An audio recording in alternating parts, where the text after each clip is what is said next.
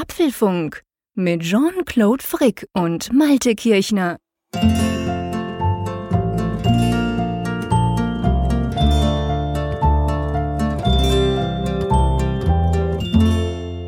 Hallo und herzlich willkommen zu Ausgabe 21 des Apfelfunks. Heute wieder mit ganz vielen interessanten Themen und es darf natürlich nicht fehlen, der Jean-Claude Frick in Bern. Hallo. Ja, hallo Malte.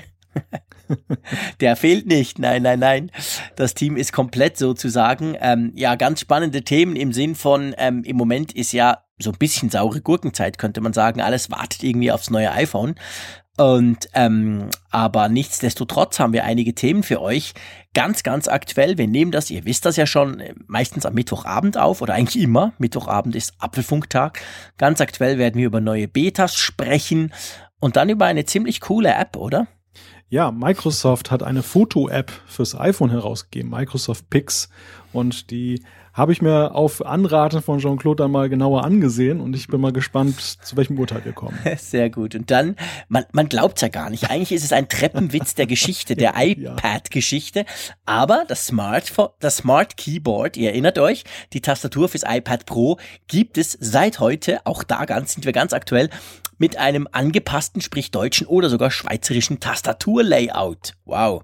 Genau, und wir werfen einen kleinen Blick in die Zukunft, in eine mögliche Zukunft, denn es wird aktuell diskutiert, ob eines der künftigen iPhones, ich glaube es geht sogar um das 2018er Modell, einen Iris-Scanner eingebaut haben soll, also die Biometrie der nächsten Stufe und da wollen wir mal ja, buchstäblich in die Zukunft schauen, ob uns das gefällt. Genau. Ja, dann lass uns doch mal loslegen mit aktueller Software. Gestern war ja, nee, vorgestern. Der Montag ist ja sehr oft äh, ähm, Software-Verteil-Beta-Tag bei Apple. So alle zwei Wochen schießen die neue Beta-Version raus des kommenden iOS 10, aber auch von Mac OS Sierra und äh, WatchOS und tvOS und so weiter. Also eigentlich alles wurde aktualisiert. Ich weiß nicht, wie es dir geht, Malte. Ich werf dann immer jeweils gleich den, ich drücke dann immer gleich den Download-Button und dann glüht hier meine Leitung, weil mehr oder weniger viele Geräte werden dann bei mir immer aktualisiert. Hast du auch gleich versucht, das großflächig bei dir zu verteilen? Ja, also am gleichen Abend habe ich noch heruntergeladen und installiert, wobei es jetzt bei mir nicht ganz so viele Geräte sind. Ich bin im Test dabei beim iPhone mit dem, mit dem iOS 10 und mit der Watch natürlich. Ähm, insofern zwei Geräte, das hielt sich in Grenzen und das ging auch relativ fix, weil die Delta-Updates, also das sind ja nur diese ähm, Diff-Updates, wo die Differenzen dann aktualisiert werden, ähm, die sind auch nicht ganz so groß ausgefallen. Ja, jein. Also bei mir ist es natürlich, bei mir ist es äh, ein iPhone 6s Plus, mein Daily Driver, da haben wir auch schon drüber gesprochen. Dann natürlich meine Apple Watch und dann einfach zusätzlich noch ähm, ein MacBook Pro Retina, welches ich mit Mac OS Sierra fahre. Ähm, äh, du hast recht, von der Größe her, das stimmt. Die sind ja Delta-Updates meistens, aber mir kam jetzt die Beta 4, also wir sprechen jetzt aktuell von der vierten Beta-Version, also nicht Public Beta, die ist ja immer eine Nummer hintenher, sondern äh, die quasi Developer Beta und Beta 4 von ähm, iOS 10 oder eben auch von WatchOS 3. Mir kam vor allem die Beta 4 vom iOS 10 recht groß vor. Also bei mir hat er ungefähr 400 Megabyte runtergeladen. Ja, bei mir auch, aber ich meine, die größere Version oder die größten Updates, die ging ja schon mit dem Gigabyte-Bereich da erst klar, los. Das also stimmt. So gesehen, ich meine, klar, 400 Megabyte sind je nach Leitung natürlich schon eine ganze Menge Holz. Ich glaube, in unserem Falle, bei uns beiden ist das kein Problem. Wir Nein. haben ausreichend große Leitungen, aber für den einen oder anderen, der mit DSL 6 unterwegs ist, kann es natürlich schon spaßig werden oder ein langer Abend. Ja, das stimmt, ja. Nee, nee, also ich, ich sage das auch gar nicht wegen der Leitung, das stimmt. Ich merke das eigentlich gar nicht. Wir haben ja beide zum Glück sehr schnelle Leitungen Leitungen. Es ist mir nur aufgefallen, weil ich hatte irgendwie das Gefühl, die, die Beta 3 waren, glaube ich, 135 Megabyte, irgend sowas. Da war ich noch froh in Holland, weil da war ich nicht ganz so schnell unterwegs. Und dann aber die Beta 4 ist doch wieder größer. Aber ich würde mal sagen, hat sich gelohnt, oder? Ich muss sagen, ich habe da gar nicht so viele große Unterschiede gespürt. Also ich fand, die vorherigen Beta-Updates waren schon so ein bisschen umfangreicher. Ein ganz großes Thema, was dann ja auch sogar durch die überregionalen Medien gegangen ist, ist sind, das sind die Emojis, die dann neu hinzugekommen sind. Das ist natürlich immer etwas, was die Menschheitsgeschichte dann im hohen Maße betrifft. Ich bin immer unglaublich erstaunt, wie, wie, wie große Wellen das wirft. Das ist ein bisschen wie Snapchat, kommt es mir vor. Ja. Alle reden drüber und finden es super wichtig, aber ähm, ja, also bei den Emojis, da gebe ich dir recht, da kamen, glaube ich, 140 neue dazu. interessiert mich relativ wenig, ehrlich gesagt, weil ich selten Emojis brauche. Ich bin noch so altmodisch, ich mache das Smiley noch wie früher mit, ähm, mit dem Doppelpunkt oder so. Ähm, ich brauche da gar nicht so arg viele Smiley. Nee, aber mir ist aufgefallen, dass die ganzen Animationen, also Bildanimationen, Apps rein und raus etc., die kommen mir, zumindest auf meinem iPhone, einen deutlichen Tick schneller vor als vorher. Ich habe das ja. Gefühl, das ganze System läuft, läuft flüssiger, es, es hakelt weniger. Es ist jetzt nicht so, dass das vorher heftig war, aber vorher gab es ja immer wieder so Momente, wo der Bildschirm so ein bisschen ja halt hinterherhinkte. Äh, mir kommt es jetzt echt, echt schnell vor. Also ich hatte das Gefühl, speedmäßig ist da einiges gegangen von Beta 3 zu Beta 4. Ja, wobei natürlich die Frage ist, ob sie tatsächlich dann an der Geschwindigkeitsschraube des Systems gedreht haben oder ob sie schlichtweg so eine Art Feintuning bei den Animationen vorgenommen haben, also wie lange die angezeigt werden. Das ist ja auch mal so eine Sache. Ja, ich meine, das ist wie mit der Autotür, die ein gutes Geräusch erzeugen muss, damit der Autofahrer das Gefühl hat, er hat ein wertiges Auto und es klingt nicht nach Blech und so ist es auch so ein bisschen mit den Animationen. Auf der einen Seite will man ja was fürs Auge haben, also nicht so diesen knallharten Übergang von Bild A auf B und auf der anderen Seite im Alltagsbetrieb stellt sich dann heraus, dass eine gut gemeinte Animation, die, was weiß ich, jetzt so und so viele Millisekunden dauert, auf Dauer dann ja doch ziemlich nervig sein kann. Und mir war bei Beta 3 aufgefallen, dass ähm, die Animationen da schon zwar sehr nett aussahen, aber ja doch manchmal die Apps, in Anführungszeichen, ziemlich langsam mhm. sich geschlossen haben. Und vermutlich haben wir da einfach mal so ein bisschen an der Schraube gedreht, weil das bei den Leuten bei Apple auch auf, die, auf den Keks gegangen ist. Das ist gut möglich, da hast du absolut recht. Das es könnte auch schlicht und ergreifend nur daran gelegen haben. WatchOS 3 ist mir überhaupt nichts aufgefallen. Ich habe es drauf gespielt, es läuft, es lief aber auch schon die Beta 3 bei mir eigentlich ganz ordentlich. Also ich würde mal sagen, man ist auf Kurs. Ähm, bei Mac OS Sierra stelle ich ebenfalls fest, dass es etwas schneller läuft. Ich habe ja so ein MacBook Pro Retina ähm, 13 Zoll aus dem Jahre 2013, also jetzt nicht mehr super, super aktuell, aber gut ausgestattet, problemlos machbar. Und da habe ich das Gefühl, das war ein relativ großes Update, es war fast ein Gigabyte groß. Ähm, und das ist jetzt ein, auch ein bisschen schneller geworden. Ist jetzt aber nicht so, dass man extrem viel Neues hat. Wobei, bei Mac OS Sierra und sehr lustig, wenn ich das sage. Man kann jetzt ähm, Siri, die ja mit Mac OS Sierra, wir wissen es alle, die wird ja auf den Desktop kommen, auf den Mac. Man kann jetzt Siri auch auf Deutsch benutzen seit der Beta 4. Das war vorher nicht möglich. Vorher war das nur auf Englisch. Jetzt auf Deutsch. Ja, ich habe mal das dann nach dem Wetter gefragt. Das hat dann geklappt. Tiefer reingestiegen bin ich noch nicht. Ihr kennt mich. Aber ähm, immerhin. Also da ist von dem her gesehen was gegangen. Und ich würde mal sagen, wenn wir jetzt die Betas anschauen, die wir so bei uns im Einsatz haben, kann man glaube ich sagen, Apple ist auf Kurs, wenn wir so Mitte September mit einem Release rechnen, oder? Ja, ja, ich bin da auch ganz guter Dinge. Es sind so ein paar Kleinigkeiten, die immer mal wieder aufflammen oder dann wieder weg sind. Also aktuell stelle ich fest, dass zum Beispiel ähm, in iOS 10 Beta 4 dann Siri manchmal wieder ein bisschen hakeliger ist. Das lief in Beta 3 lustigerweise Echt? sauberer. Ist mir gar nicht aufgefallen. Ja, oh Wunder. oh Wunder. Aber das, das sind so Feinschliffgeschichten, da, da wird irgendwie dran gewerkelt und ja, dann geht's manchmal nochmal einen unfreiwilligen Schritt zurück und ich bin mhm. da guter Dinge, dass man da äh, vorankommt. Insgesamt muss ich wirklich sagen, die Stabilität hat sich über die Betas deutlich erhöht. Also ich habe diese ja. anfänglichen Ausfälle, über die wir ja mal gesprochen haben bei Beta 1. Gar nicht mehr. Die, eben, die, die tauchen hier bei mir auch gar nicht mehr auf und ähm, ja, es, es findet viel Feintuning statt. Also ich glaube, sie haben ja auch diese, dieses haptische Feedback, das du bekommst, wenn du das Gerät mhm. schließt, wo wir ja noch drüber sinniert haben, dass, dass man, dass wir genau. es nicht spüren können. Und dann hat uns ein Hörer ja den Hinweis gegeben, wir möchten doch bitte bei lautlos vibrieren aktivieren. Ähm, genau. Das haben die wohl wieder rausgenommen, lustigerweise. Ähm, sind wohl nicht letztgültig davon überzeugt, dass das da rein soll oder es findet auch nochmal ein Feintuning statt und dann kommt es wieder. Also ich finde immer die, die späteren Betas, die sind verhältnismäßig langweilig, weil manchmal wirklich mhm. Kleinigkeiten da betroffen sind, ja, die man selbst vielleicht nicht unbedingt ähm, so deutlich spürt, weil man die Funktion nicht nutzt oder weil das man vielleicht so. kein also, Problem hatte. Es sind zum Teil auch wirklich ganz, ganz ich, kosmetisch kleine Änderungen. Also der neu ist es ja so nicht nur wie Vibration, sondern wenn man das, das iPhone wirklich auf laut gestellt hat, also den Ton aktiviert hat, dann ist es so, wenn du es ja abstellst, macht es einen neuen Ton. Dieses klassische Klick wie früher, das ist jetzt weg, das tönt ein bisschen anders.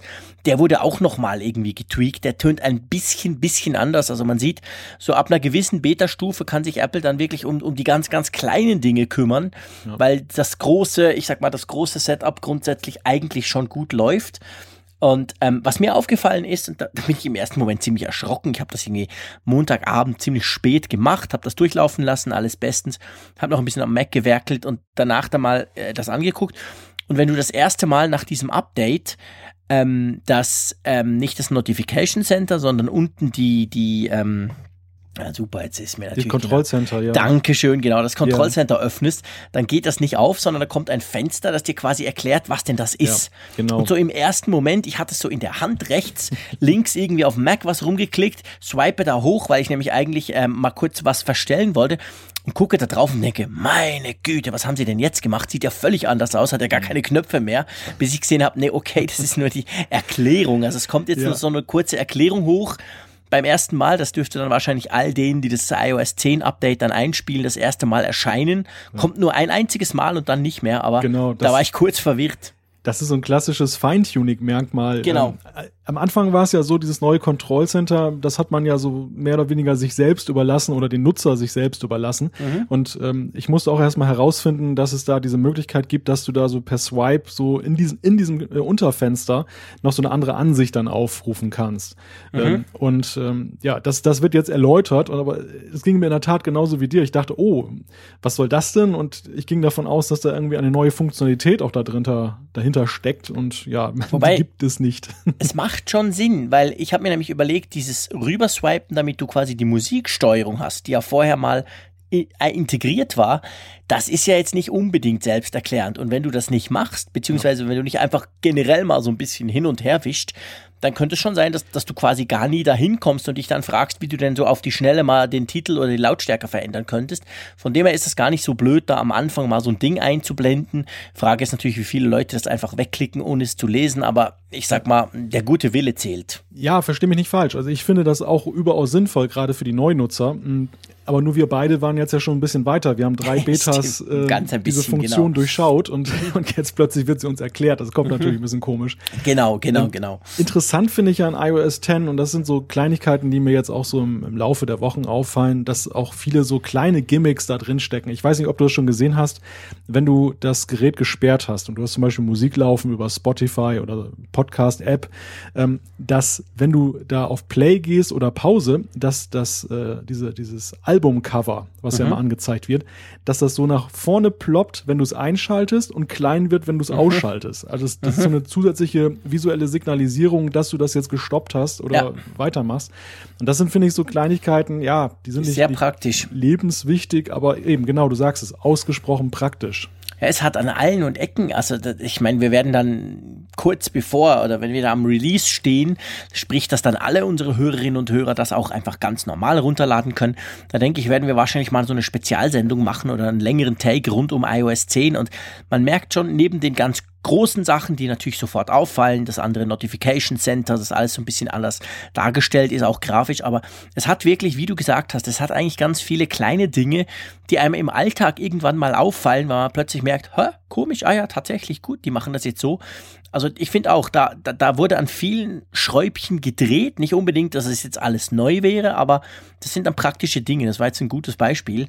Und von dem her gesehen, ich glaube, man kann sagen, es können sich alle freuen, wenn das dann rauskommt. Wir rechnen ja so Mitte September rund ums ähm, iPhone 7, wenn das, da, wenn das dann released ist und kurz bevor das dann wirklich in den Verkauf kommt, wird dann wahrscheinlich iOS 10 auch auf die Masse losgelassen. Und ich denke, ja, kann man sich eigentlich drauf freuen, oder? Ich denke auch. Also das wird sicherlich ein Release, was allgemein eine große Akzeptanz finden wird und vermutlich auch, denke ich mal, einen, einen relativ hohen Verbreitungsgrad auch wieder erreichen wird. Ja, das denke ich auch. Also ich glaube, da lehnen wir uns nicht allzu fest aus dem Fenster, wenn ihr das jetzt schon mal prophezeien, aber da rechne ich absolut auch damit. Ob die neue Microsoft Pix App auch eine große Verbreitung ähm, finden wird, ist die gute Frage. Das Ding kam genau vor einer Woche raus. Plötzlich plopp konnte man lesen, hey, Microsoft macht eine Foto-App. Da dachte ich so, aha, okay. Auf dem iPhone, nur fürs iPhone. Die Idee ähm, ist, dass Microsoft sagt, wir können das besser, aber die Idee ist auch die, dass Microsoft sagt, das ist jetzt nicht die Nummer 3000 von diesen Apps, weil, seien wir, sind wir ehrlich, es gibt ja mehr als genug Foto-Apps fürs iPhone, aber Microsoft Pix geht so ein bisschen einen anderen Weg als die ganz anderen, oder? Als die meisten anderen. Ja, sie arbeiten mit einer intelligenten Steuerung, die dem Nutzer dann die schwierige Entscheidung abnimmt, wenn du zum Beispiel so eine ganze Reihe von Fotos machst, dass du das Beste aussuchst. Oder ähm, diese ganze HDR-Geschichte, die du in der Apple Kamera-App hast, die ist dann noch so ein bisschen verfeinert. Also du sollst, so der Anspruch, ein besseres Bild bekommen bei der ganzen Sache. Und interessant ist auch für Besitzer von älteren Geräten, ähm, du kannst damit eine Live-Foto-Funktion sozusagen auf denen installieren. Also du bekommst dann auch so eine Art Live-Foto mit so einem, sag ich mal, vor und danach einem kleinen Filmchen Filmchen zum Bild. Und ja, das hat Microsoft jetzt mal so rausgeworfen. Genau, und die Idee ist eben die, es gibt ja sehr viele Foto-Apps, die quasi die minimalistische Version, die ja Apple mitliefert, die Kamera-App, da kann man ja nicht arg viel einstellen. Das ist so eine klassische Point-and-Shoot-Geschichte. Ich nehme es vor und klicke und damit hat sich's. Es gibt ja viele Apps, die quasi sagen, okay, bei uns kannst du an der Beleuchtung schrauben, an, an der Tiefenschärfe, schieß mich tot, an allem möglichst viel, wenn du weißt, was du tust. Microsoft sagt eigentlich, nee, wir gehen genau den anderen Weg. Wir machen es noch einfacher als die Apple-App. Und die ist ja schon an und für sich sehr einfach. Und wir machen das aber so, dass wir quasi die Intelligenz der Cloud beziehungsweise ihres Rechenpowers, den Microsoft natürlich unzweifelhaft hat, den setzen wir dafür ein, eben wir schießen immer eine ganze Reihe Fotos, immer, jedes Mal, man kann das gar nicht anders machen, aber Microsoft beziehungsweise die Rechner von Microsoft, die Cloud von Microsoft, die wählt dann aus, welches Foto das Beste ist und die präsentiert dir das auch. Und wenn du nichts anderes tust, hast du am Schluss dann auch nur dieses eine Foto bei dir in der Kamera beziehungsweise in deiner Foto-App drin. Hast du mal ein bisschen damit rumgespielt? Ich habe tatsächlich mal das ein oder andere Foto damit aufgenommen. Ich muss ja sagen, mir ist schon aufgefallen bei den Beispielbildern, die Microsoft geliefert hat, dass das jetzt schon ein bisschen manchmal für Liebhaber ist, die, die Verbesserung im Detail. Also es, es geht da wirklich äh, ich meine, zunächst mal muss man sagen, die Apple Kamera App ist ja schon ziemlich gut. Die, das Automatikprogramm, das sie da drin haben im Zusammenhang mit HDR-Fotografie, die habe ich meistens immer eingeschaltet bei mir. Mhm. Ähm, die liefert schon sehr solide Bilder ab und ähm, du kannst dann mit wenigen Handgriffen dann auch mit der bearbeitenden Funktion das Ganze nochmal so ein bisschen, ja, auf Zack bringen. Und ähm, die Microsoft App geht da einen kleinen Schritt weiter.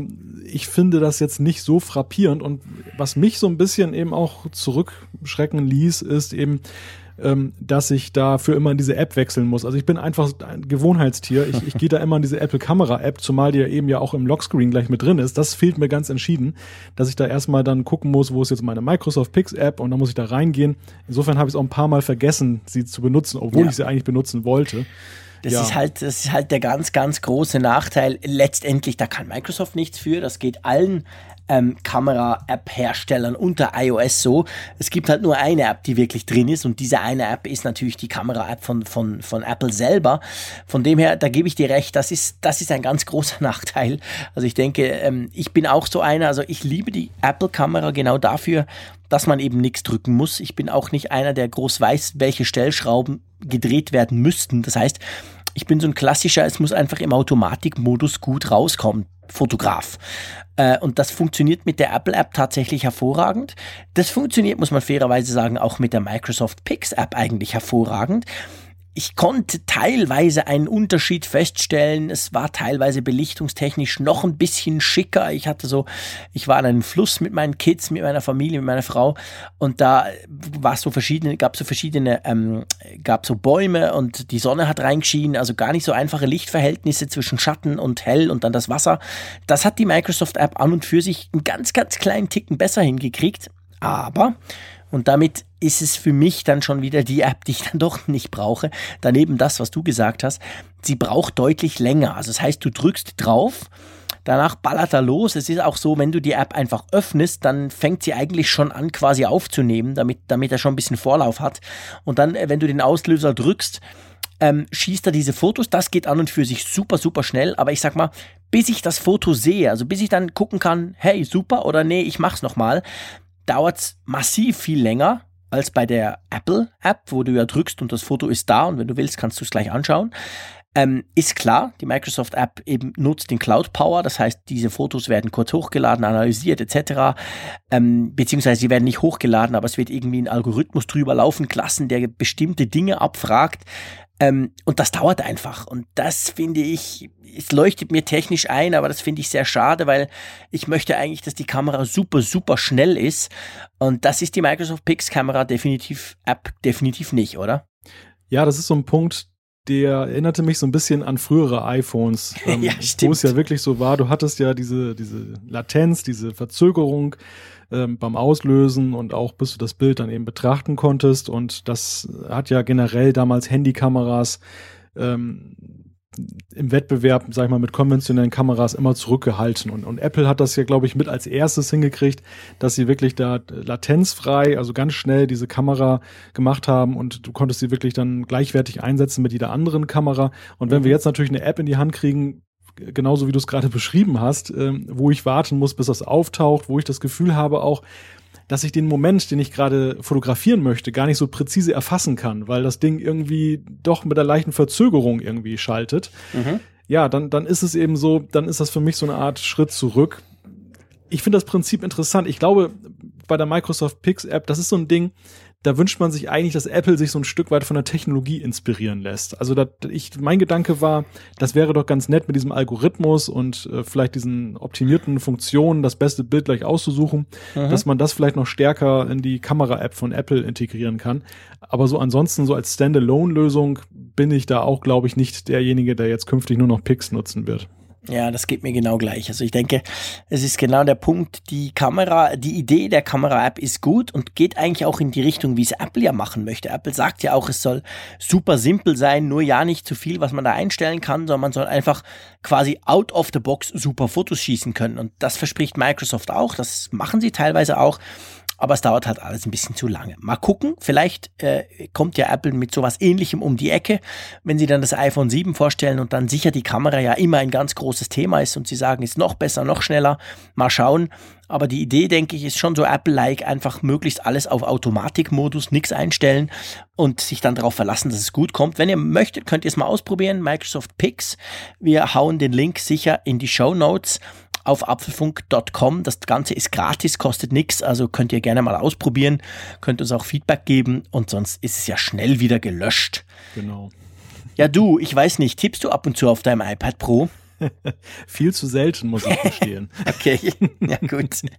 Ich muss ja sagen, dass ich vom, vom Neuner, also vom Kleinen, bin ich ja echt angetan. Ich finde das wirklich, wirklich ein ganz, ganz tolles iPad. Ich habe auch ab und zu dieses Smart Keyboard dabei, wenn ich im Zug was schreiben will und ich sag's ganz ehrlich, zu faul bin, meinen großen Laptop rauszunehmen eigentlich super Sache, ganz toll.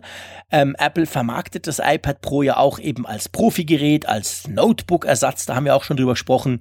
Ja, das Problem ist, ähm, das erste Apple Pro, das große, kam, glaube ich, im November letzten Jahres raus. Das kleinere, ähm, das iPad Pro 9 Zoll, das kam im, es war, glaube ich, April, oder? März, März, April, irgend sowas ja, raus. Ja, ich meine, es war Ende März und ähm, genau. Anfang April kam es dann so genau. in den Handel, ja. Und die Tastatur, die es dazu gab, die war, man höre und staune. Und ehrlich gesagt komme ich mir echt dämlich vor, wenn ich das sogar einfach so sage, aber es ist tatsächlich so, die war bis jetzt nur auf US, im, im US-Layout zu haben. Ich habe mal ein Foto gepostet im Januar vom großen iPad Pro und wo ich geschrieben habe, coole Sache, ich schreibe jetzt meine Blogposts da drauf teilweise. Da haben ziemlich viele Leute geschrieben, ja, aber auf der Tastatur. Ich habe dann gesagt, ja, man kann sich dran gewöhnen und nicht weniger haben gesagt, nein, no way, geht gar nicht. Jetzt müssen sie sich nicht mehr umgewöhnen, oder? Ja, Apple hat jetzt endlich in diversen Sprachen und, und ja, Tastaturlayouts das Smart Keyboard herausgebracht und darunter eben auch Deutsch. Interessant ist, ich habe vorhin mal reingeguckt auf die Apple-Website. Dort wird immer noch angegeben, ähm, dass es sich um, die, um das Smart Keyboard mit englischer Tastatur handelt, mit Englisch-US-Layout. Mhm. Und wenn du dann auf die Detailseite gehst, dann kannst du aber auswählen zwischen diesem US-Layout und dem deutschen Layout. Wobei, kurios auch hier, unter apple.de ist dann Deutsch erst die zweite Option. Also wenn du nicht genau hinguckst, dann hast du das US-Layout weiterhin. Das ist bei apple.ch genau gleich. ich, ich finde das irgendwie auch so erschreckend hilflos, diese ganze Geschichte, wie das abläuft. Es passt eigentlich ins Bild, dass man jetzt bezogen auf das große Gerät da ein Dreivierteljahr gebraucht hat, fast, ähm, auf das kleine Gerät ein Vierteljahr, bis man ja so ein anderes Tastaturlayout herausgebracht hat. Es ist ja auch gar nicht irgendwie technisch bedingt. Es ist ja so, dass ja auf den deutschsprachigen iPads das äh, Tastaturlayout, wenn du da getippt hast, das war ja exakt richtig. Das war ja das Deutsche. Nur du hattest die Tastenbeschriftung falsch und das ist natürlich irritierend gewesen. Ja, es ist, also es ist unglaublich peinlich. Ich meine, wir können das nicht schönreden, wir wollen ja auch nicht. Es ist einfach wirklich too much, wenn du dir überlegst, dass ein Hersteller wie Apple äh, das iPad Pro ganz klar in die Richtung positioniert, Profi-Gerät. Und sorry, Profis schreiben ab und zu auch mal. Es mag sicher einen Haufen Profis geben, die vor allem malen oder designen, aber äh, es wird halt auch viel geschrieben.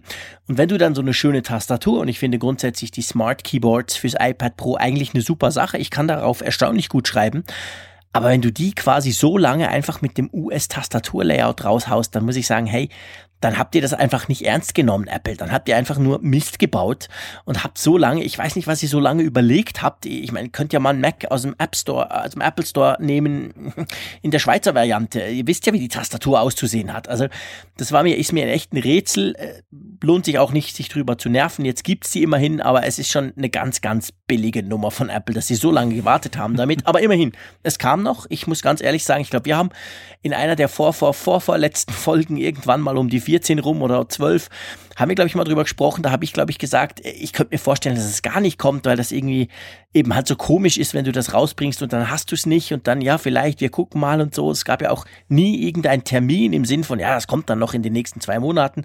Es wurde einfach totgeschwiegen und jetzt kam es einfach auch ohne irgendeine Meldung, nix. Es, irgendeiner hat es dann quasi im Online-Store gemerkt, dass man da noch umstellen kann, neuer Ding. Also ganz, ganz schräge Nummer, aber immerhin, es ist jetzt da.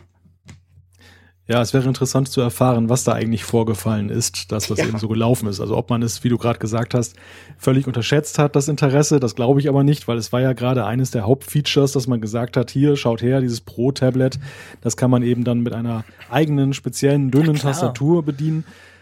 Wie, wie müssen sich eigentlich die Käufer fühlen, die jetzt ja monatelang gewartet haben und manche hat vielleicht die Nerven verloren. Es war ja auch nicht unbegründet zu glauben, dass da gar nichts mehr kommt mhm. und hat dann jetzt gekauft und jetzt steht er halt da mit seiner Tastatur und dann ist jetzt doch da so ein deutschsprachiges hey. Layout da. Ich würde mich tierisch ärgern. Ja. Also ich meine, wenn ich jetzt so eine Tastatur gleich zusammen mit dem iPad Pro vielleicht vor drei, vier, fünf Monaten gekauft habe und seit da täglich drüber drauf schreibe und so, ja, okay, immerhin, dann hast du es ein paar Monate brauchen können und du hast dich dran gewöhnt und es hat ja funktioniert.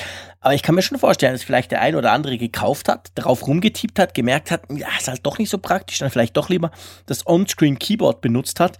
Ja, und jetzt kommt quasi Apple und sagt, ja, okay, kannst doch mal 160 Euro ausgeben. Wir haben jetzt das Layout für dich. Also, äh, wie gesagt, einfach absolut blöd. naja, lassen wir es weg vom Keyboard. Immerhin, wir haben es gesagt, es ist jetzt zu haben.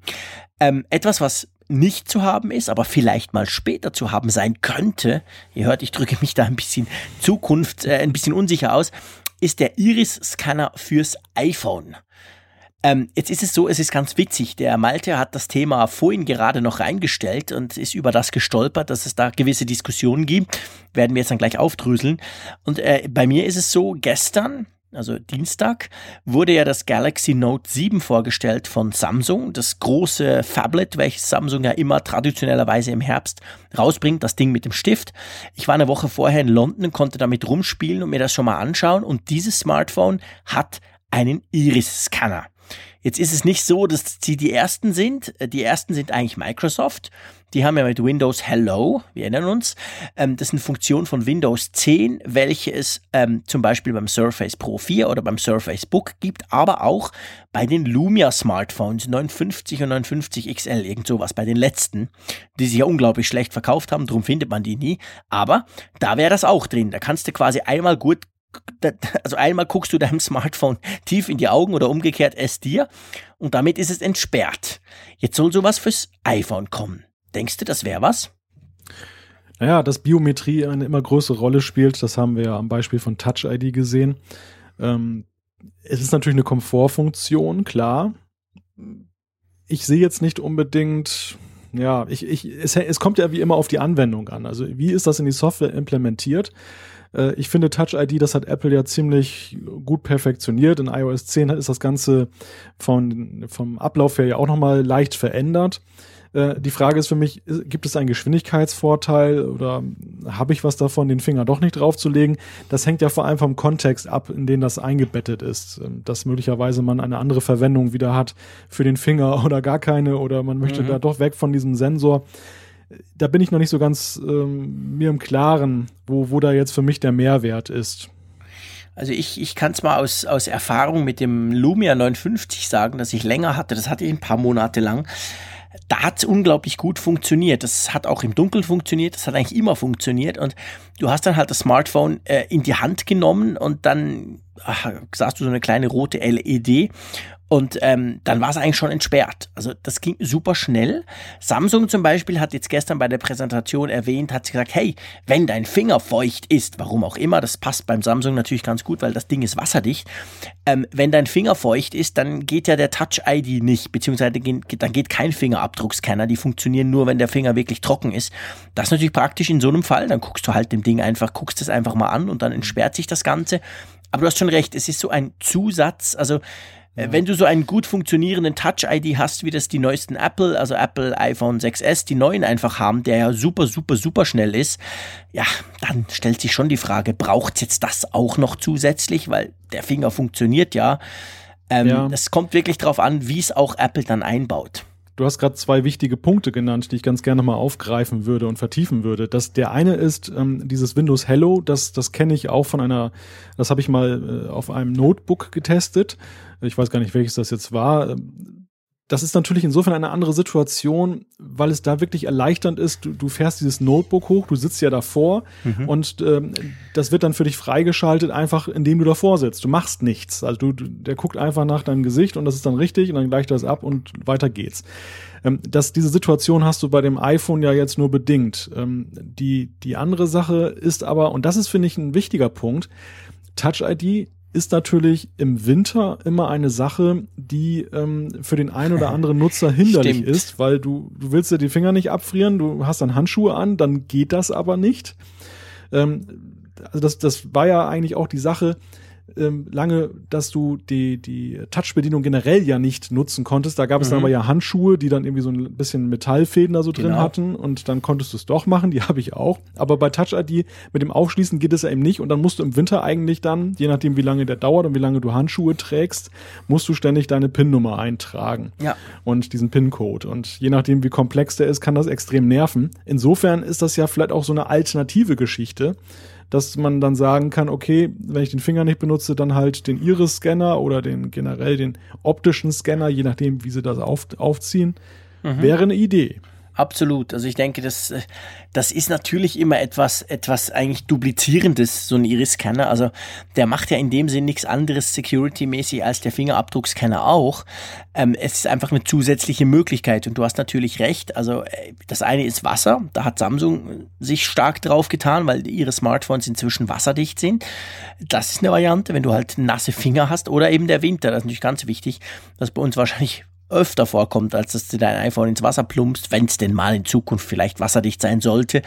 Ähm, das ist definitiv richtig. Das würde dann dort auch funktionieren.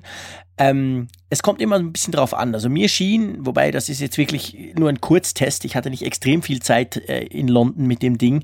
Mir schien, dass das Note 7, dass du da schon einen gewissen Winkel einhalten musst. Du hast vorhin von einem Winkel gesprochen beim Notebook. Das ist eigentlich, der ist fast immer richtig.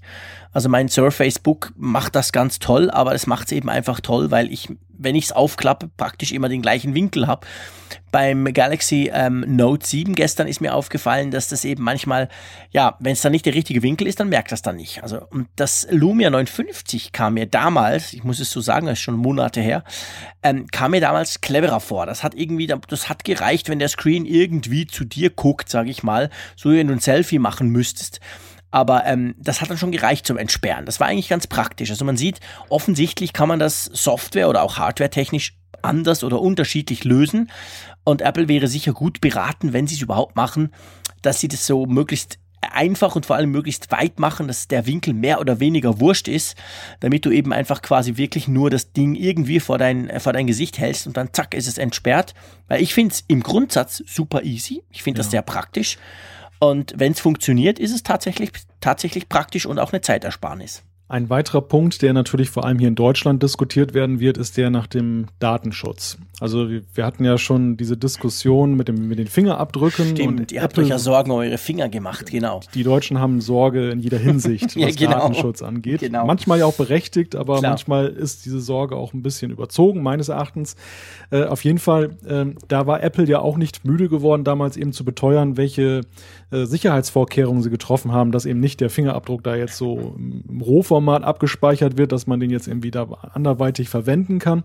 Das gleiche gilt natürlich dann auch eben für den Iris-Scan oder welch auch immer gearteten optischen Scan ähm, das wird die Befürchtungen vieler sicherlich noch weiter schüren. Und, und, das ist ja generell so diese Sache mit Biometrie. Wie sicher sind dann meine Daten? Und ähm, Klar. ich glaube, die Diskussion, der werden wir uns stellen müssen. Ja, natürlich, die wird dann auch weitergehen, wenn das kommt. Ich, ich denke aber, das kommt. Also, also äh, Microsoft war früh, aber die verkaufen da keine Windows Phone Geräte. Darum ist das quasi jetzt wieder weg vom Markt. Aber jetzt kommt, jetzt kommt Samsung, da werden andere nachziehen und vielleicht kommt dann auch mal Apple. Also es ist, es geht der Trend geht dahin. Und zwar, die haben noch was ganz Spannendes gesagt, gerade in Bezug auf Security. Also klar, ich meine, der Augenabdruck oder wie der auch immer dann gemessen wird, der wird natürlich genauso wenig als quasi 1 zu 1 Kopie im, im iPhone gespeichert, wie das mit dem Finger so ist. Das wird ja umgewandelt, das wird dann quasi nicht mehr, das kann man keine Rückschlüsse mehr drauf ziehen. Aber ähm, Samsung jetzt in diesem Fall konkret hat gestern auch vermeldet und sie haben gesagt, ja, die, der Iris-Scan, der ist viel sicherer als der Fingerabdruckscanner. Ganz einfach aus dem Grund, weil den Fingerabdruck, das haben wir inzwischen ja auch rausgefunden, kann man relativ einfach kopieren. Da muss man nicht unbedingt gleich den Finger haben, sondern ähm, wir hinterlassen halt überall unsere Fingerabdrücke und da gibt es inzwischen genug Studien und auch echte Tests mit einem 3D-Drucker, die das dann ausdrucken und das hat bei sehr vielen Geräten sehr gut funktioniert.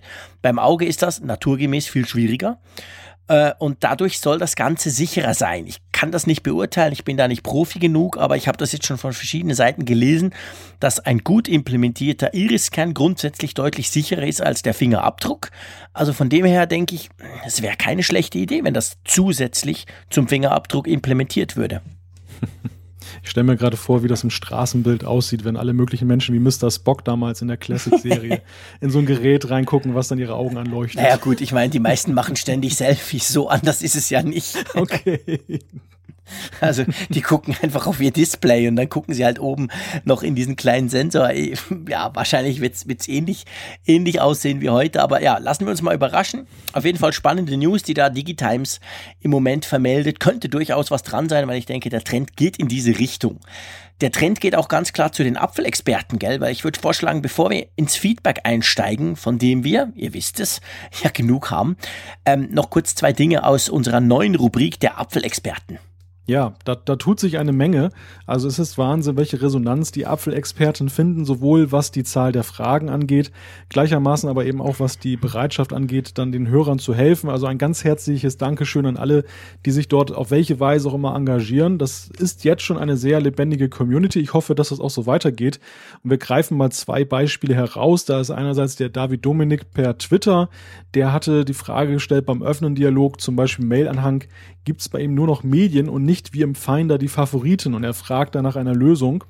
Ähm, diese Frage, die war bis vor kurzem noch offen. Es gibt jetzt, glaube ich, einen ersten Antwortansatz, aber es scheint doch eine schwierige Frage zu sein. Also wer da helfen kann, apfelfunk.com äh, slash Experten, dort könnt ihr eure Antwort einfach eintippen und äh, dem David Dominik helfen. Genau, und dann eine Frage, die bereits beantwortet wurde, ist von Piano Reeves, der kam via Twitter rein. Und zwar, er hat einfach geschrieben, ob, wir, ob wir ihm einen guten VPN-Client für den Mac empfehlen kann, können, kann auch gerne was kosten, hat er geschrieben. Und da gibt's in diesem Thread gibt's inzwischen schon wirklich ganz, ganz viele, die geschrieben haben, hey, braucht den, ich habe gute Erfahrungen mit dem oder dem.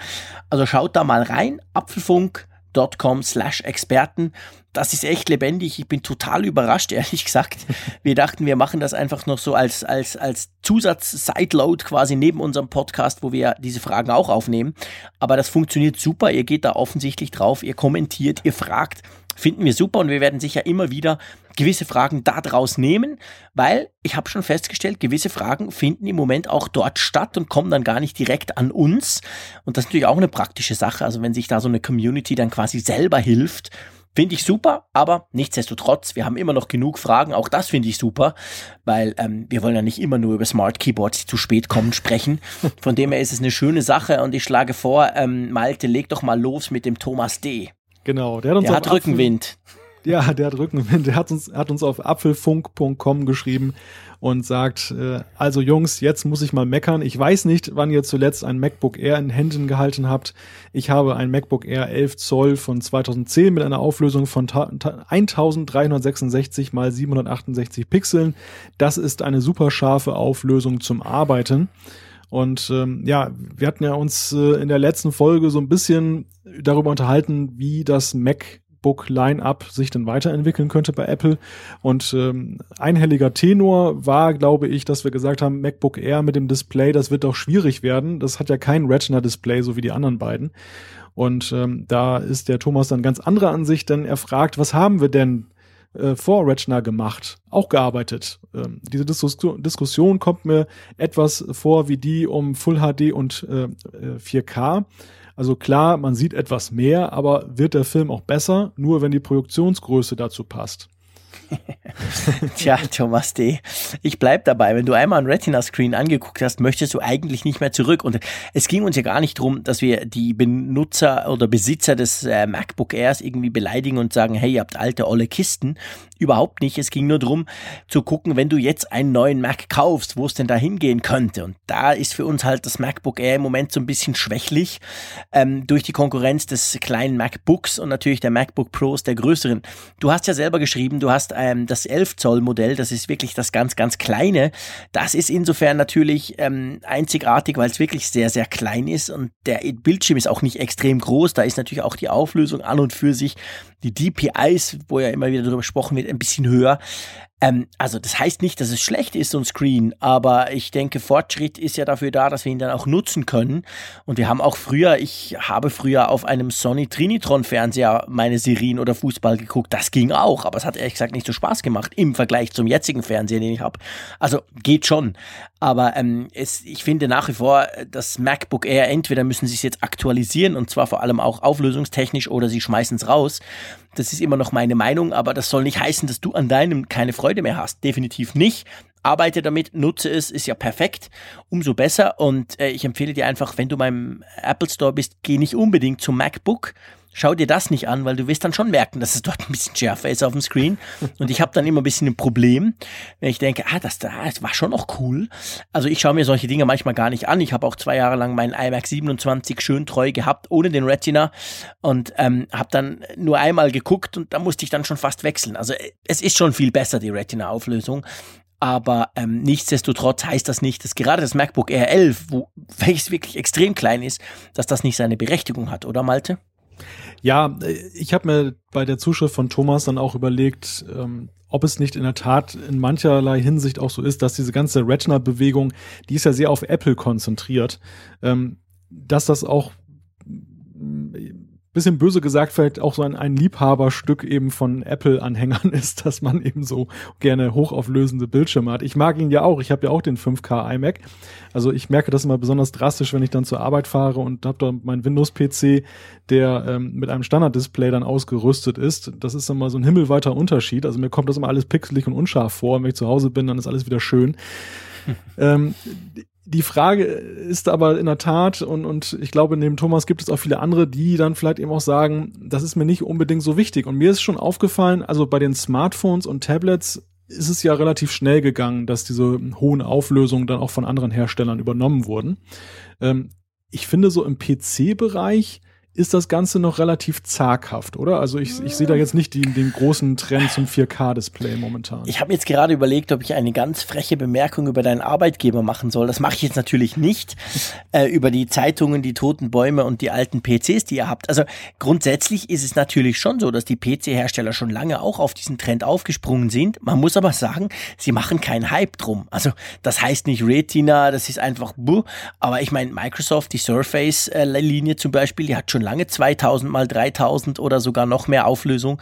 Dell schießt mit Laptops um sich, die eine unglaublich hohe Auflösung haben. Also es, es ist so, dass man fast die meisten Modelle dann auch noch mit den ganz normalen Standardauflösungen bis hin zu Full HD oder sogar drunter kriegt. Das ist richtig. Das geht bei Apple bei gewissen Reihen, eben den MacBook Pros oder eben dem MacBook selber gar nicht mehr. Die gibt's ja nur mit Retina Screen. Ähm, beim PC beziehungsweise bei den Laptops hast du da manchmal noch Auswahl, aber eigentlich haben alle Hersteller inzwischen ein hochauflösendes Display in petto, ja. zumindest wenn es ums Notebook geht. Genau, genau. Mhm. Damit, da, da, hast du mir jetzt schon den Wind aus den Segeln genommen, Jean-Claude.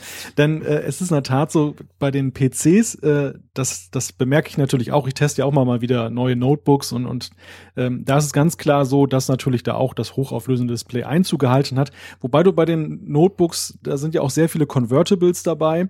Ähm, das sind ja im mhm. Grunde genommen, ja, sowohl als Tablet als auch als Notebook nutzbare Geräte. Also da hat, glaube ich, auch so dieser Einfluss aus der Gerät, aus der mobilen Gerätewelt eben auch dann Einzug gehalten. Definitiv. Während so beim klassischen Desktop, da finde ich, ist es nach wie vor so, es gibt ja 4K-Displays. Ähm, äh, kürzlich habe ich auch, glaube ich, in der CT irgendwie gelesen, dass sie da wieder ein paar getestet haben. Mhm. Aber ähm, ich glaube, das Gros der Leute, ich meine, der Desktop-PC ist sowieso jetzt nicht gerade eine Wachstumssparte, ganz im Gegenteil, es geht ja deutlich bergab mit der ganzen Geschichte. genau. Aber ähm, vielleicht liegt es ja auch daran, dass es keine hochauflösenden Bildschirme gibt oder zu wenige oder dass das nicht Standard ist. Auf jeden Fall, dort ist es nach wie vor so, glaube ich, gerade im Business-Bereich, dass man das jetzt nicht besonders wertschätzt, dass ja, man 4K-Displays hat. Das stimmt, da hast du völlig recht. Äh, das, das, das ist so. Ich meine, Apple, das ist wahr, aber die haben es natürlich auch einfach mit dem kleinen Line-Up der iMac Max, da gibt's ja nur eigentlich zwei Modelle, 22 Zoll oder 27 Zoll. Ähm, aber das stimmt schon. Apple hat die eigentlich inzwischen durchgängig 5 oder 4K mäßig ausgerüstet äh, bei den Herstellern der, der PCs ist es zumindest so, dass es nicht allzu viele Bildschirme gibt oder die, wenn dann, recht teuer sind. Und das ist auch so, dass sich die in den Büros nicht durchsetzen. Das ist so. Also ich meine, in meinem Büro ist das nicht anders. Da haben wir teilweise noch ganz grauslige Screens, auch wenn wir jetzt eigentlich schöne Notebooks haben. Ähm, ja, mal gucken, wo sich das hinentwickelt. Ich ich finde es ganz ehrlich gesagt auch, der 5K iMac natürlich, er ist genial, ich möchte ihn überhaupt nicht mehr missen, aber ähm, es kommt halt stark darauf an, was man macht. Apple hat schon immer seine, seine Wurzeln irgendwo im Kreativbusiness gehabt und da, ich meine, der erste PostScript-Drucker, der kam auch von Apple, jedenfalls der erste, der sich wirklich kaufen ließ, ähm, weil es eben super wichtig war, dass man halt die Sachen sauber aufs Papier brachte und vorher sauber auf einem Screen sah.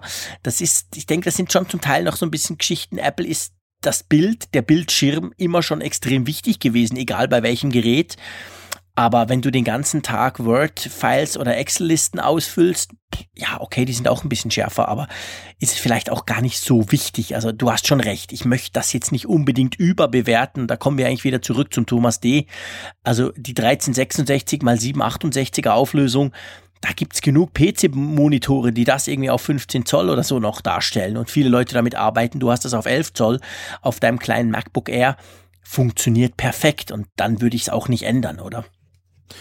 Nee, ich denke auch, da kann man mit leben und du sagst es, es ist eine Frage eben der Anwendung. Wenn du natürlich zum Beispiel im Videoschnitt unterwegs bist, mit 4K-Videos. Ja, klar. Absolut klasse, wenn du ein 4K-Display oder ein 5K-Display hast. Wäre doch gut, ja. Würde helfen. ich habe auch festgestellt, ja zum Beispiel in der App-Entwicklung ist es eben so, dass du äh, auf dem 5K iMac dann eben auch die Retina-Screens jetzt auf den Bildschirm kriegst. Das war vorher bei dem alten iMac gar nicht mhm, möglich. Da, da musst du mal in 50% Auflösung arbeiten und so filigrane Elemente wie zum Beispiel Linien, die die waren dann halt manchmal unsichtbar. Dann musste man also auf 100% gehen. Dann war aber nur der halbe Bildschirm zum Beispiel vom großen iPad dann drauf. Und dann musstest du da mal scrollen, wenn du das getestet hast. Stimmt. Das war alles nicht so schön. Und, und da ist es natürlich so, ganz praktische Gründe sprechen dafür, eben dann so ein Display auch zu ja. nutzen. Genau, Aber genau. wenn du natürlich Fullscreen arbeitest mit WordPad, ja gut. ja, das brauchen wir kein 4K. Okay, gut. Äh, der Rafa 2000 hat uns via Twitter geschrieben. Da ging es um Kilometerangaben bei Navi und zwar zuerst Luftlinie und danach werden Streckenkilometer gerechnet. Das ist ja grundsätzlich bei jedem Navi so. Also bei mir im Auto ist das auch so. Zuerst denke ich, hey, cool, das sind nur 313 Kilometer. Und dann sind es dann doch 450, weil, er, ja, weil es halt Straßen sind. Und vorher ist es, ähm, ich glaube, das macht Apple Maps auch so, oder? Ich finde zwar, es geht immer unglaublich schnell, wenn ich ja. was berechne, egal ob Google Maps oder Apple Maps irgendwie. Ich habe den Eindruck, ich gebe das ein und dann macht's Knall und dann sind es aber gleich die Kilometer, die ich zu fahren habe und nicht die direkte Linie, oder? Ich überlege gerade, ob ich überhaupt schon mal die Luftlinienansicht da gesehen habe, genau, so schnell genau. wie das mittlerweile geht. Genau. Ich sehe die immer in meinem Auto und das ja. ist jetzt achtjährig, demzufolge ist auch das Navi, ist zwar ein schönes, aber naja, es ist halt alt. Sprich, der macht das so. Aber ob es die App selber, ich, ich glaube, die sind so zackig, dass die nicht unbedingt zuerst was anzeigen, oder? Ich meine auch. Also ich bin ja übrigens begeisterter Anhänger, das vielleicht auch jetzt kurz nochmal eingeschoben, weil wir bei iOS 10 gesprochen haben, von der neuen Maps-App mit der Navigation. Die ist, die ist wirklich deutlich besser geworden. Ich finde auch, das passt auch jetzt vom Design her wesentlich besser zu Apple. Mhm. Und es ist halt einfach von der Nutzbarkeit mit den großen Buttons einfach wesentlich besser. Aber da fällt mir auch auf, dass mir eigentlich da keine Strecke äh, so spontan angezeigt wird, wenn ich die eingebe, sondern dann kommt eher so der dieses Wartezeichen, dass ich da noch ähm, ja genau, genau. bisschen abwarten muss und dann kommt aber also auch eigentlich schon eine Angabe, mal. die richtig ist. Ich gebe mal was ein in Norwegen, zack. In Norwegen. Zwei, naja, er soll ein bisschen rechnen. 2660 Kilometer, ein Tag, drei Stunden und ich muss noch eine Fähre nehmen. Aber dann wäre ich dann immerhin in Sjansjörgartenwertshus äh, da kam jetzt auch nichts, ehrlich gesagt. Das ging so schnell, das ging zwei Sekunden drehen und dann paff. Also ich glaube ehrlich gesagt nicht, dass der noch groß irgendwie, ähm, dass der da groß noch die Luftlinie anzeigt. Lassen wir es mal so stehen und gehen zum Johannes. Also bei iOS 20 kannst du diesen Test mit Norwegen, glaube ich, nicht mehr machen, weil da wird Siri dir gleich die Tickets für die Fähre bestellen und hast du ein Problem. genau. Ja, wobei Siri, ja, mal, mal gucken, okay. Vielleicht bis dann sage ich Siri, hey, mach mal Tickets und bitte noch schnell berechnen, wie ich da hinkomme. Ja, der Johannes hat eine Frage gestellt. Gibt es eine Möglichkeit, Swift, die Programmiersprache, auf einem Windows PC zu programmieren und zu testen. Er denkt auch schon über einen iPad-Kauf nach, äh, mit äh, dem Hinweis eben auf Playground. Playground ist ja diese neue App, die dann auch äh, unter iOS 10 dann auf dem iPad auftaucht. Das ist ja so eine Art spielerischer Ansatz, eben um Swift zu vermitteln. Da gibt es dann verschiedene Tutorials und ähm, vom Anfänger, was dann eher sich so an Jugendliche und Kinder äh, richtet, bis zum Profi, wo es dann schon richtig, äh, ja, schon anspruchsvoll wird. Wir hatten das ja mal besprochen in einer der vorherigen Ausgaben. Die Frage kann ich dahingehend beantworten. Es gibt meines Wissens momentan noch keine Möglichkeit, ähm, Swift unter Windows zu programmieren. Ähm, ist aber nicht ausgeschlossen, weil das ja Open Source ist, dass da in Zukunft etwas kommt, also dass da die lebendige Gemeinschaft dafür sorgt, dass das Ganze dann eben auch portiert wird, wobei dann wahrscheinlich eher dafür, dass man Swift für Windows programmiert, also jetzt nicht für, für die OS X Plattform, äh, Entschuldigung, Mac OS Plattform künftig oder äh, iOS, weil da braucht es dann ja wieder die, die äh, entsprechenden Schnittstellen. Und ob die dann zur Verfügung stehen unter Windows, ich würde es eher bezweifeln. Ja, genau. Also Swift ist ja, Swift ist ja grundsätzlich jetzt Open Source. Das heißt, da gibt's tatsächlich Leute, die an so einem Port arbeiten. Ähm, offensichtlich ist es so, dass man Windows 10 bekam ja letztens so ähm, von Ubuntu geliehen äh, quasi ein ähm, Terminal, das dann wirklich ein Unix bzw. Linux Terminal ist, wo du dann auch entsprechend die Befehle abarbeiten kannst, so wie wir das zum Beispiel beim Terminal vom Mac kennen. Das ist jetzt seit Windows 10 drin. Damit konnte man offensichtlich Swift Code kompilieren ob das jetzt Sinn macht, sei dahingestellt, aber zumindest konnte man das machen.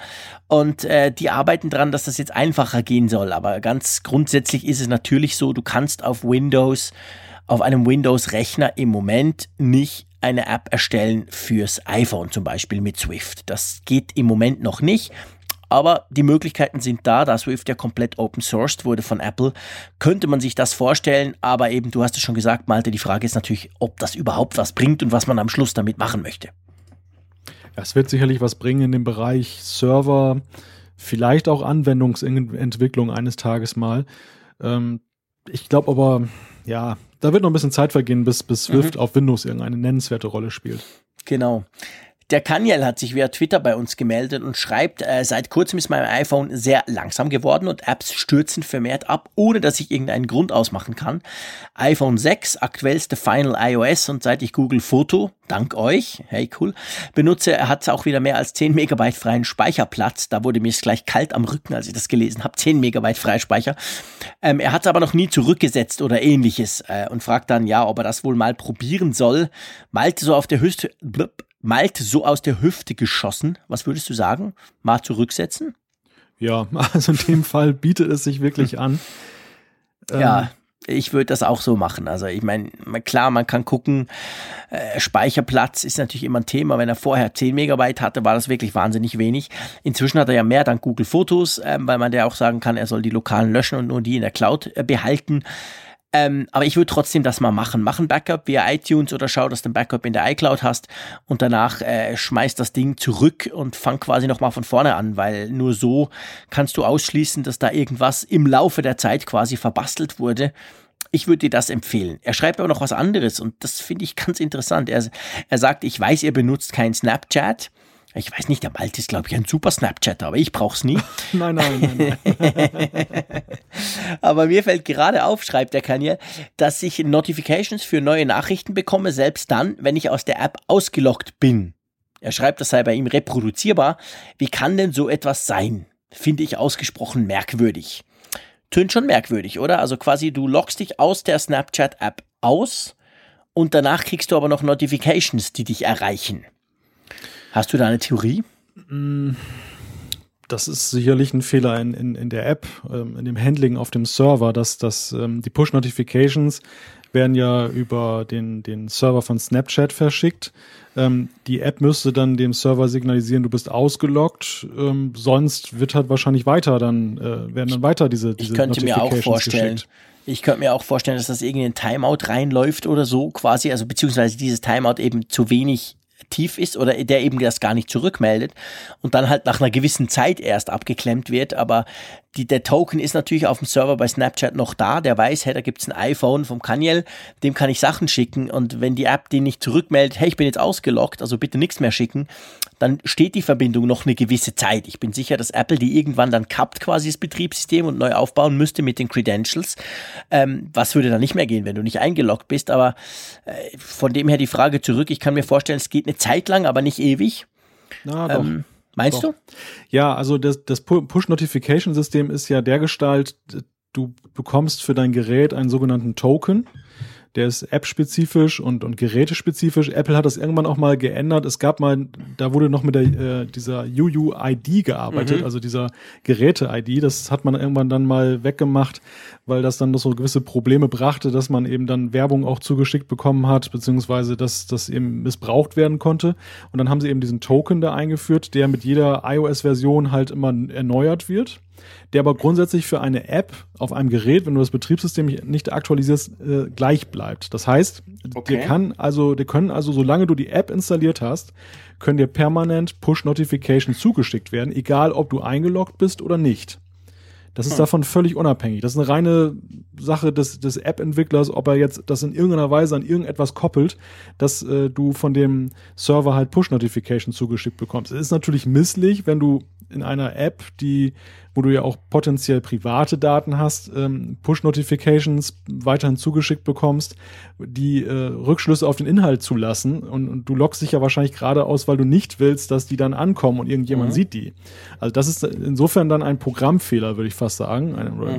Ein Fehler halt beim Entwickler. Ja. Aber die technische Möglichkeit ist gegeben. Also da gibt es keine Probleme eben weiterhin, solange eben du die App installiert hast und die gleiche iOS-Version dir immer was weiterzuschicken. Hm. Spannend, wieder was gelernt. Danke, Malte. Da würde ich sagen, hey Snapchat Jungs, ähm, macht euch mal ran, passt irgendwie zu Snapchat oder jetzt muss ich doch noch ein bisschen lästern, weil ähm, die sind ja nicht unbedingt dafür bekannt, a die sicherste Software und b die ähm, ähm, zuverlässigste Software zu haben. Also von dem her gab es ja immer wieder ganz böse Sicherheitslücken, die dann irgendwann mal so ein bisschen geflickt wurden. Das wäre auch eine, äh, vielleicht nicht unbedingt eine super böse, aber doch eine sehr unangenehme. Naja, Mal gucken, wie sich das in Zukunft entwickelt, aber auf jeden Fall, Kaniel, danke für diesen Input, ganz spannend. Ihr seht, wir haben da schon wieder drüber sprechen können und vor allem der Malte konnte anhand dieses Beispiels erklären, wie die Push-Notifications funktionieren. Der Maurice hat eine einfachere Aussage, oder? Ja, der, der Maurice hat uns über Twitter geschrieben, wenn der Umsatz beim Musikstreaming schon höher ist, wird der Gewinn das ja wohl auch sein. Keine Kosten für CDs und so weiter. Äh, bezog sich auf die Frage mit den Streamingdiensten Spotify und Apple Music und der Frage, was es eben kostet. Ja, Maurice, du hast grundsätzlich recht. Für ein Label mag das stimmen. Ich muss keine CDs mehr drucken. Ich krieg Kohle von Spotify, von Apple Music oder ähm, von Amazon. Äh, und äh, muss ja nur einen Teil davon den Künstlern abgeben. Und genau da liegt das Problem. Also die Streaming-Anbieter wie Spotify, die müssen so viel Kohle den, den Labels oder den Rechteinhabern geben, dass für sie selber fast nichts mehr übrig bleibt. Darum macht Spotify ja immer Millionen rückwärts pro Jahr. Ähm, und gleichzeitig klagen aber auch die ähm, Musiker selber, dass sie grundsätzlich zu wenig kriegen am, am Schluss der Kette. Also es sind eigentlich alle unzufrieden, obwohl man keine CDs mehr drucken muss. Und das zeigt so ein bisschen, dass das System ganz grundsätzlich große Probleme hat, ob jetzt das dran liegt, dass die Labels zu viel Kohle für sich behalten, ob es die überhaupt noch braucht oder nicht, das möchte ich hier gar nicht unbedingt breit diskutieren, da gibt es tausend Meinungen zu.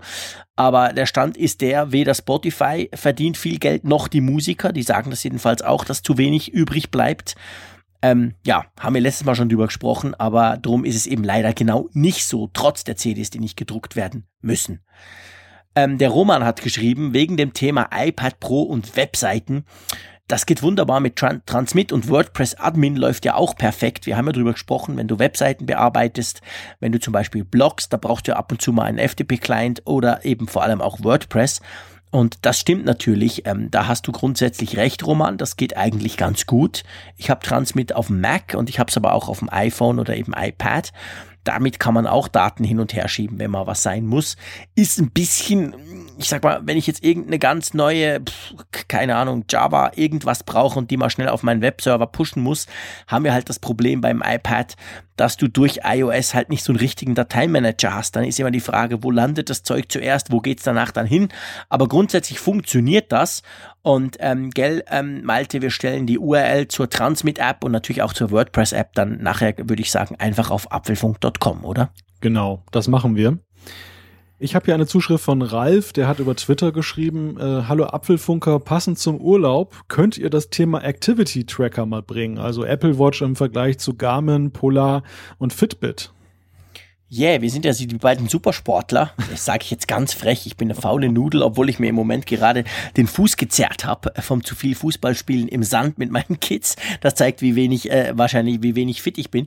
Ähm, aber auf jeden Fall, das finde ich ein spannendes Thema und ich teste auch immer wieder diese Tracker. Ich gebe sie dann meistens ähm, meinem größeren Buben, der läuft so viel rum, dass ich jeden Rekord knacke, aber in Sachen Schritte. Ähm, ja, ich würde sagen, nehmen wir mal auf, oder?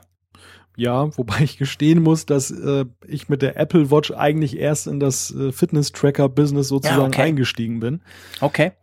Macht also, nichts. Also ich, ich habe den, ich hab den Fitbit, ich habe von Garmin gerade letztens etwas getestet. Äh, ich habe auch eine Polaruhr sogar, weil ich mal eine Zeit lang gelaufen bin, also so richtig gelaufen, so ein bisschen sportmäßig. Von dem her kann ich da sicher ein bisschen was dazu sagen. Ich schlage vor, wir hängen das irgendwann mal an, wenn wir gar keine Themen mehr haben. Nein, wir nehmen das auf unsere Liste, weil wir wollen ja auch ab und zu mal äh, wirklich Themen haben, die wir dann einfach besprechen können, ich sag mal, zeitunabhängig, ohne dass jetzt irgendwelche zeitlichen News gerade reinplatschen. Von dem her, Ralf, vielen Dank, finde ich spannend und ich denke, da machen wir sicher mal was drüber. Jo, ähm, ja, wir haben noch Zeit, machen wir weiter. Der Farid hat eine E-Mail geschrieben, oder? Genau, er hat sich das iPhone SE gekauft und ähm, hoffentlich hat er nicht zu lange warten müssen. ja, angesichts der großen Nachfrage und iCloud funktioniert nicht so, wie er das möchte. Er möchte zwar, dass seine Bilder von seinem iPhone in die iCloud gehen, aber er möchte nicht, dass die Bilder vom MacBook in die iCloud gehen und er hat da schon bei Apple angerufen. Die meinten dann, dass es eine Möglichkeit äh, gibt, aber er hat dann die iCloud abgeschaltet. Er findet das alles ein bisschen komisch. Hm. Jetzt ist natürlich die Frage, Farid, ähm, also ganz grundsätzlich kannst du das ja tun. Ich meine, du gehst auf Mac in die iCloud-Einstellungen und dann hast du ja dort vorne, ähm, hast du ja all die Punkte, die die iCloud unterstützt. Also sprich Mail, iCloud Drive, Kontakte, Kalender etc. Und einer ist ja Fotos.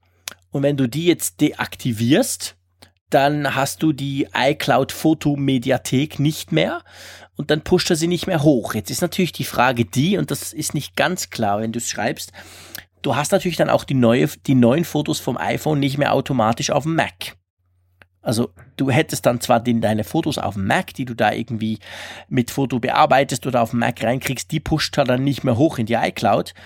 Aber auf der anderen Seite hast du dann die Fotos vom iPhone halt auch nicht mehr drauf, weil es ist tatsächlich so bei Apple, äh, entweder du pushst deine Fotos hoch, dann kriegst du auch die anderen runter oder kriegst sie zumindest angezeigt, oder du lässt es bleiben. Dann hast du beides nicht. Aber grundsätzlich musst du nicht gleich die ganze iCloud deaktivieren, sondern du kannst einfach nur in der Systemsteuerung unter iCloud die bei Fotos dort den Haken wegnehmen und dann ist dein Mac fototechnisch nicht mehr in der Cloud, aber alles andere macht er weiterhin. Oder wie, wie würdest du das lösen, Malte? Ja, ich denke, das Problem wird genau das sein. Es äh, ist ja auch schwierig, wenn es diese Möglichkeit gäbe, nichts mehr hochzuladen, wenn du zum Beispiel Bilder von deinem iPhone bearbeitest auf dem Mac. Und diese Bearbeitungen, die werden ja meistens verlustfrei vorgenommen. Das heißt, es wird dann die Beschreibung weitergegeben, ähm, wie das Bild halt zum Beispiel beschnitten wird oder wie die Farbwerte korrigiert werden. Und das wird dann eben auch hochgeladen und dann hast du es eben auf allen Geräten synchron. Diese Änderungen würden ja auch nicht ankommen. Ich glaube, das wäre ein ziemliches Tohuwabohu, wenn man da jetzt selektiv sagen könnte, nach oben ja, nach unten nein. Ähm, und deshalb hat Apple wahrscheinlich gesagt, okay, entweder an oder, ausschalten. Das ist dann halt so. Die Frage, die ich mir gestellt habe, ist, warum kommen denn überhaupt Bilder ähm, da in die Fotos-App rein auf dem MacBook? Also das hat man ja eigentlich in der Hand, was man da jetzt selber reinlädt. Ähm, mhm, mh. Das ist ja per se erstmal nicht so, dass ja alle Fotos da drin landen, sondern die sind ja, wenn man sie da nicht drin haben möchte, kann man sie auch sonst wo auf der Festplatte ablegen. Das ist ja kein Automatismus. Genau, also es sind ja nur die Fotos betroffen, die dann wirklich in die Cloud hochgepustet werden, die du ja auch in der Foto-App drin hast oder in die eben importierst. Und ähm, da, das muss ja nicht sein. Du kannst auch eine, eine Kamera anhängen und die Fotos in einen Ordner schmeißen oder sonst irgendwo hin. Also von dem her wäre das vielleicht eine Variante, genau. Ähm, der Mike hat uns eine E-Mail geschrieben. Der möchte auch, dass wir mal was in der Folge besprechen, oder? Ja, ähm, er möchte mit uns darüber sprechen oder möchte, dass wir darüber sprechen, welche Vor- und Nachteile die einzelnen Aufnahmeformate von Fotos haben, also 16 zu 9 oder 4 zu 3 oder 3 zu 2 und welche Foto-App dafür zu empfehlen ist. Vielleicht nicht unbedingt die von Microsoft, da haben wir vorhin drüber gesprochen, aber es ist jetzt ein bisschen bös äh, rund um die App, so schlecht ist sie ja nicht. Ähm, ja, also ganz ehrlich gesagt, ich kenne mich da gar nicht so arg aus. Also ich fotografiere äh, just for fun. Ich fotografiere viel, meistens mit dem iPhone oder mit einem ähm, Android-Smartphone, ganz, ganz selten mit einer richtigen, in Anführungszeichen, Kamera. Ähm, ich weiß einfach, dass wenn ich selber, meine Frau vor allem, die tut ab und zu noch Fotos bestellen, also so richtig analog, Schluss auf Papier quasi. Äh, und wenn sie das macht und man hat halt irgendwie ein 4 zu 3 oder ein 16 zu 9 oder so und äh, das wird dann beschnitten, je nach Format, das du bestellst, wenn du es wirklich am Schluss noch physikalisch haben möchtest. Aber ich sag's ganz ehrlich, mein Know-how ist da relativ beschränkt. Wie sieht's bei dir aus, Malte? Äh, ähnlich. Also ich denke auch, das ist eigentlich eher ein Thema für einen Fotografie-Podcast, äh, weil die Frage, welche Vor Vorteile haben bestimmte Formate, das ist ja dann auch eben auch eine Sache so, ja, einerseits, wenn ich das drucken möchte, du hast es gerade gesagt, andererseits aber natürlich auch künstlerischer Natur ich muss sagen, da muss ich auch passen. Also ich arbeite da auch wenig mit anderen äh, Formaten. Ich nehme eigentlich immer so die Default-Einstellung. Das, das Gewagteste genau. ist das Panoramabild, was ich dann ja, genau. bei Apple mal mache. genau. Geht mir ähnlich. Von dem her, ähm, schau doch mal, ob du einen Foto, eine Fotoseite findest. Ich, wenn du das googelst, wirst du garantiert ganz viel finden die genau über dieses Problem diskutieren, die sagen, wann musst du 16 zu 9, warum ist 3 zu 2 doch besser und so weiter. Kommt ja auch immer auf den Kamerasensor an, je nach, dass, dass du das eben zum Teil ja nicht beeinflussen kannst, sondern es kommt aufs Gerät an. Aber ich möchte mich da nicht mit falschen Federn schmücken, da verstehe ich echt zu wenig von. Ich hoffe, du nimmst mir das nicht übel, Mike. Der Friedrich hat eine E-Mail geschrieben, geht auch um Fotos und zwar ähm, sagt er, Fotos wird ja ab iOS 10 mit Schlagwörtern versehen die, die Fotos ab und werden die aus iPhoto vergebenen eigentlich berücksichtigt. Das wünscht er sich nämlich schon lange. Ja, ähm, Friedrich, von meiner Seite muss ich dir sagen, dass ich eine faule Nudel bin. Das heißt, ich mache zwar viele Fotos, ich bin super happy, wenn die bei mir in der Fotos-App drin sind, ähm, aber ich bin auch super happy, wenn die Foto-App selber das dann einigermaßen sortiert und ich mache nix. Ich habe, glaube ich, in meinem ganzen Leben noch nie ein Foto beschlagwortet, weil mir das einfach schlicht und ergreifend zu mühsam ist. Mir reichen eigentlich, wo wurde es aufgenommen, ähm, wann ähm, und vor allem natürlich auch, wer ist vielleicht drauf. Und das können ja die Fotos-App im Allgemeinen selber. Wie sieht das bei dir aus, ähm, Malte? Machst du das? Ich muss leider schon wieder passen. ich habe das unter iPhoto, glaube ich, mal ausprobiert. Ähm, habe es auch, glaube ich, für ein paar Bilder durchgehalten dann äh, hat mich die Disziplin verlassen. Ich bin eigentlich sehr dankbar für diese Funktion, die, die mir diese Sortiererei weitgehend abnehmen. Mhm. Äh, dadurch ist meine mein, mein, mein Fotoarchiv wesentlich übersichtlicher geworden. Dank ja, Apple. genau. Ich mache auch meistens keine Alben. Ich habe früher noch so Alben, Ordner etc. gemacht, weil ja. pff, ich weiß ja, wo, ich weiß, wann ich in Holland war. Ich gebe das einfach ein, Juli 2015, paff, und dann kommt das und dann, dann sehe ich die Bilder von dort. Also das machen zum Glück die Apps inzwischen selber. Äh, von dem her, Friedrich, können wir dir da, glaube ich, gar keine sinnvolle Antwort geben, aber wir geben das gerne an unsere Community, an unsere Hörerinnen und Hörer weiter. Äh, lasst uns doch mal wissen, wie das jetzt ist mit diesem iPhoto, ob da irgendwas rüberkommt, ob das jetzt schon auf dem Mac funktioniert hat, äh, ob das in Zukunft mit iOS 10 vielleicht auch kommt. Vielleicht hat der eine oder andere von euch das schon getestet, vielleicht hat der eine oder andere eben auch eine Mediathek, eine Foto-Library, die entsprechend mit Schlagwörtern versehen ist. Also ich, ich gebe das einfach mal weiter. Ich und ich glaube, der Malte, wir können dir dazu eigentlich nichts sagen. Genau. Einen können wir, glaube ich, noch reinnehmen, oder? Ja, klar, einen nehmen wir noch. und zwar mit einem interessanten Beitrag. Der Klaus hat uns geschrieben über E-Mail ähm, und äh, er schreibt, um Unfällen durch die Bedienung während der Fahrt oder beim Laufen zu vermeiden, sollte es eine App oder eine Verbesserung in iOS geben, die Bewegung feststellt und somit den Touchscreen sperrt, nicht ausschaltet, um den Nutzer zu zwingen, anzuhalten, um den Touchscreen wieder zu benutzen würde auch das versehentliche Starten einer App verhindern bei Bewegung. Natürlich muss der Nutzer in den Einstellungen die Wahlmöglichkeit haben für diese Funktion und beim Telefonieren wird der Screen dann automatisch ganz ausgeschaltet, wenn das Handy ans Ohr geführt wird. In Klammern über diesen Gyroskop-Sensor ähm, und danach wieder eingeschaltet. Runtastic kann ja bereits äh, die Geschwindigkeit beim Gehen feststellen und Navigations-Apps sind dazu auch in der Lage. Das Hochformat und das Querformat wird ja auch schon automatisch erkannt, schreibt der Klaus mit einem Vorschlag, der, glaube ich, sehr kontroverse Reaktionen hervorrufen wird. ja, also Klaus, ich glaube, wir können das relativ einfach abhandeln, beziehungsweise ihr habt da eine klare Meinung dazu. Und zwar, technisch gesehen würde das alles schon gehen, weil äh, das, äh, das, das, iPhone zum Beispiel merkt ja auch, wenn ich mich ins Auto setze und losfahre, da ploppt bei mir nämlich gleich hoch, ähm, will ich zur Arbeit fahren oder will ich nach Hause fahren und der würde mir dann gleich mit dem nächsten Klick die Route berechnen. Also der merkt natürlich anhand der eingebauten Sensoren, ob du dich in einem Auto befindest oder ob du einfach draußen auf der Schla Straße rumläufst.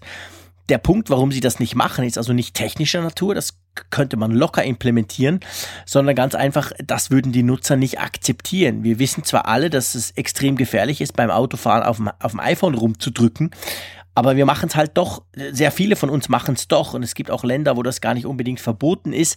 Und ich glaube, Apple würde niemals so weit gehen, dass sie das quasi verbieten oder eben per Default schon nur möglich machen, dass man das deaktivieren kann auch wenn ich dir recht gebe, verkehrssicherheitstechnisch müsste man manchmal die Benutzer vielleicht ein bisschen bevormunden, damit sie es eben wirklich nicht mehr machen. Es gibt ja haufenweise Unfälle, die genau dadurch passieren, dass man halt schnell noch bei WhatsApp guckt, was denn war.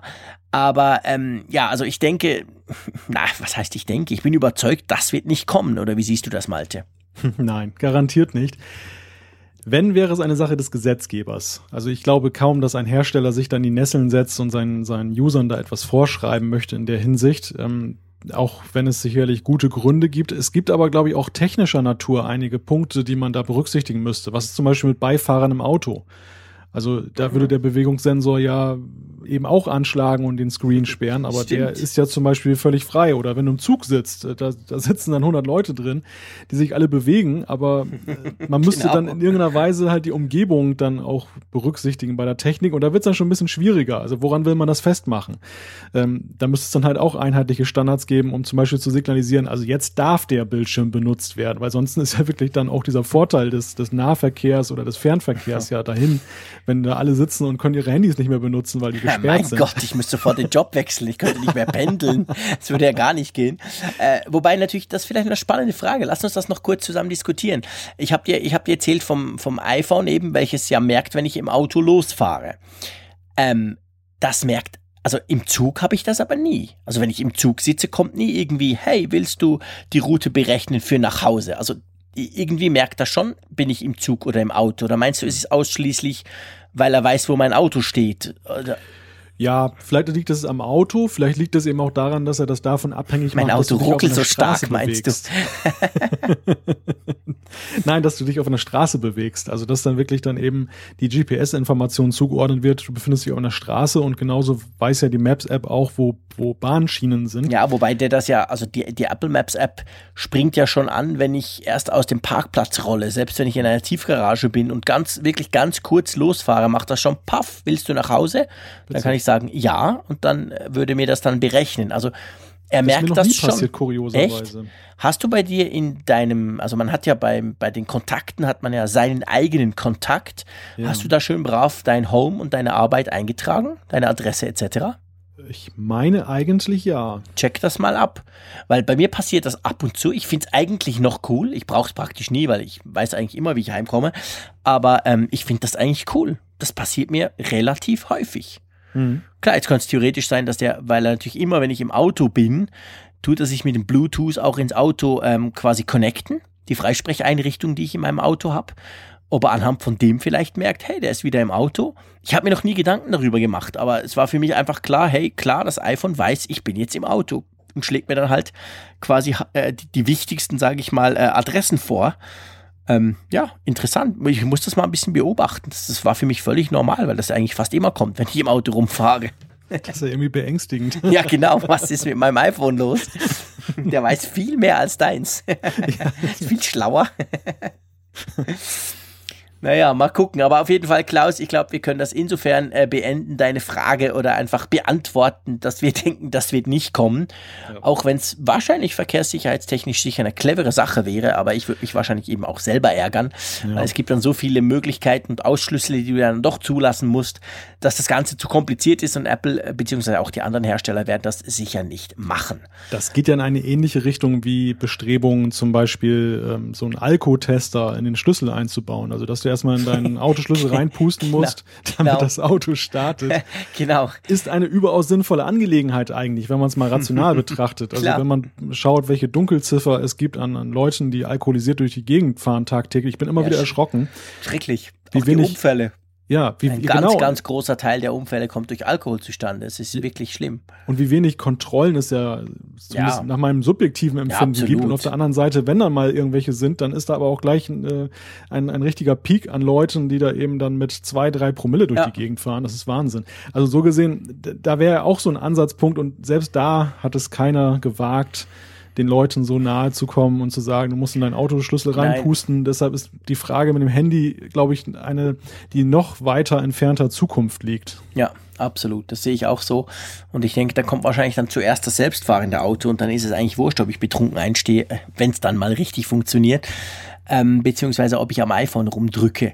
Ja, äh, rumdrücken, ich würde sagen, wir machen mal langsam einen Punkt. Wir sind wieder auf, in den üblichen ungefähr äh, ein, ein Viertelstunden, die ja der Apfelfunk meistens dauert.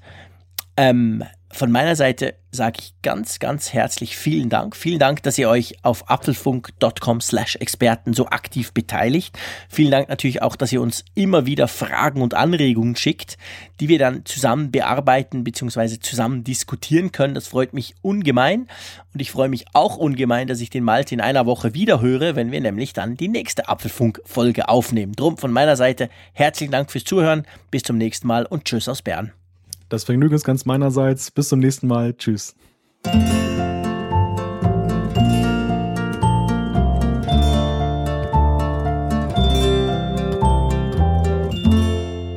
Apfelfunk, der Podcast über Apple-Themen. Mehr Infos unter www.apfelfunk.com.